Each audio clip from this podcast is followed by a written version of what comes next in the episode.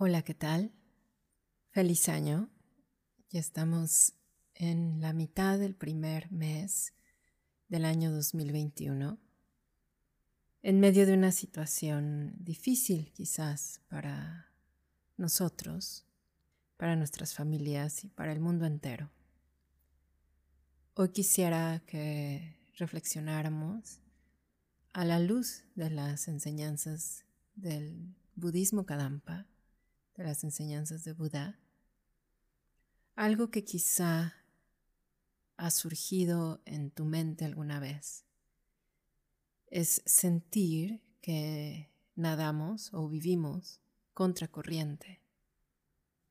En general, tenemos algunos deseos que miramos como metas. Las llamamos sueños. ¿Qué queremos ser? ¿Qué queremos hacer? A dónde queremos ir, qué queremos lograr.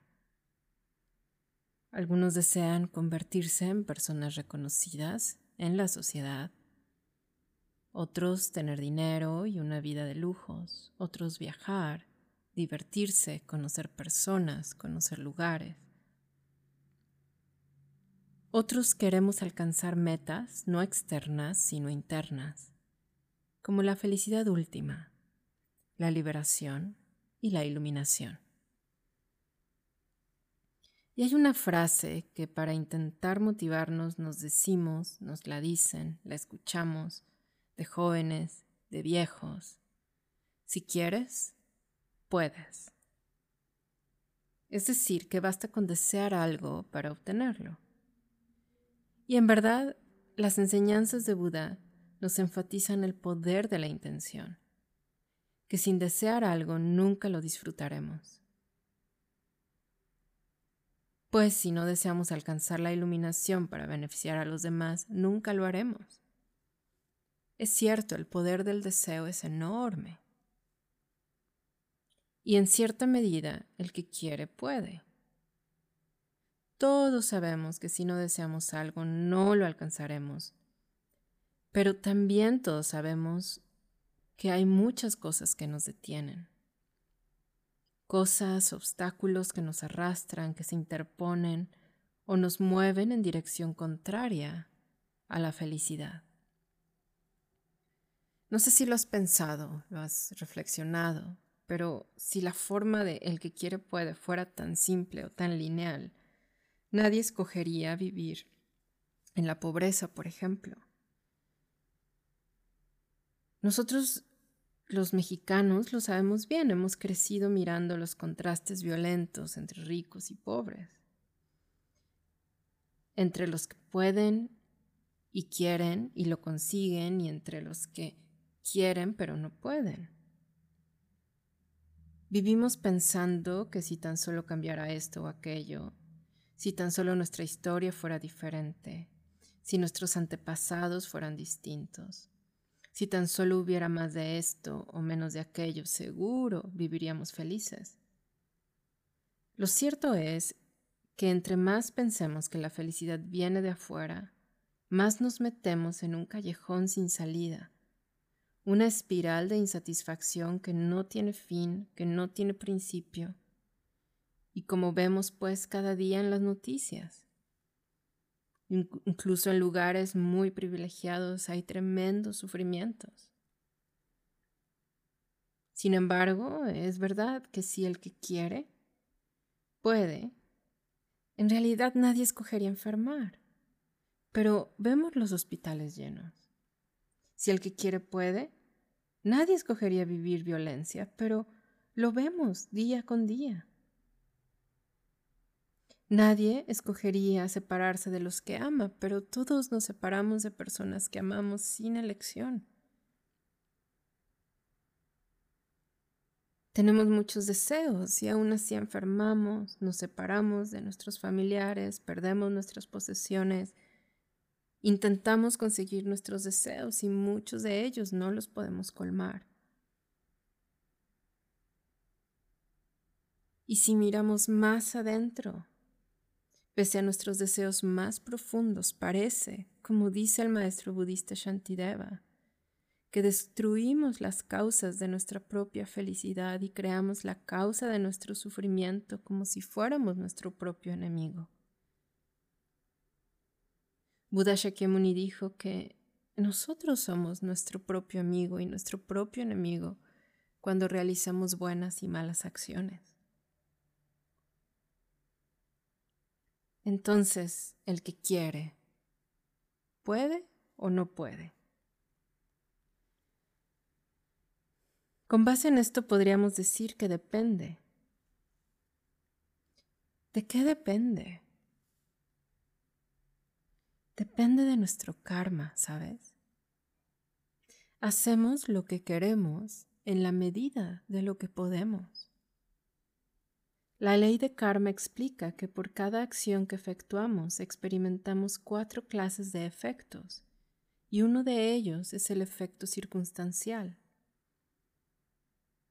A lo largo de innumerables vidas acumulamos innumerables acciones y cada una de ellas tiene el potencial de crear para nosotros distintos tipos de lugares donde, vivimos y renacemos.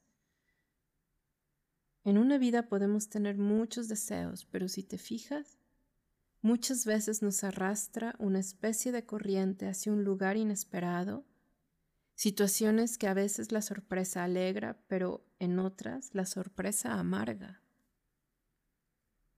Algunas personas, por ejemplo, gozan de una vida familiar tradicional y otras no. Algunas tienen amigos amorosos, compasivos, cuidadosos entre sí mismos y otras simplemente no pueden mantener armonía en sus relaciones. Algunas personas están interesados en una vida espiritual estable y profunda y otras no. Todo esto es el resultado de las acciones que hemos efectuado en el pasado y claro, las decisiones que tomamos en esta vida. Por supuesto. Esto lo explica mi maestro, el venerable Geshe Kelsang Rinpoche, en el libro Camino Gozoso de Buena Fortuna donde nos muestra a cierto modo lo intrincado que puede ser el karma, las numerosas acciones que maduran a lo largo de nuestra vida en forma de situaciones inesperadas y muchas veces ininterpretables. El gran maestro Kadampa Yetson Kappa dijo que las cadenas del karma son muy difíciles de romper. Y yo siento que en la vorágine del empoderamiento exagerado que de pronto en la sociedad moderna nos vemos involucrados, está en riesgo o se pone en riesgo la humildad necesaria, la humildad esencial para tener un auténtico progreso espiritual. A veces pareciera que nuestra historia de vidas anteriores nos arrastra rumbo a cumplir nuestro deseo de ser felices, pero otras veces nos arrastra a repetir exactamente lo mismo de lo que queremos huir. Terminamos pareciéndonos a aquello que renegamos tanto sin darnos cuenta siquiera de qué es lo que nos mantiene atrapados, pensando que como todo lo queremos, todo lo podemos.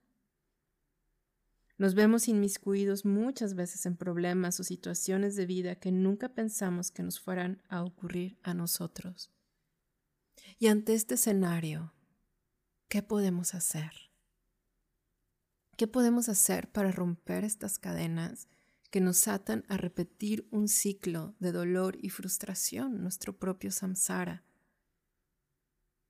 Que si lo miramos bien, la responsabilidad de Él no radica en nadie más que en nosotros mismos poder desatarlo y purificarlo. ¿Qué podemos hacer?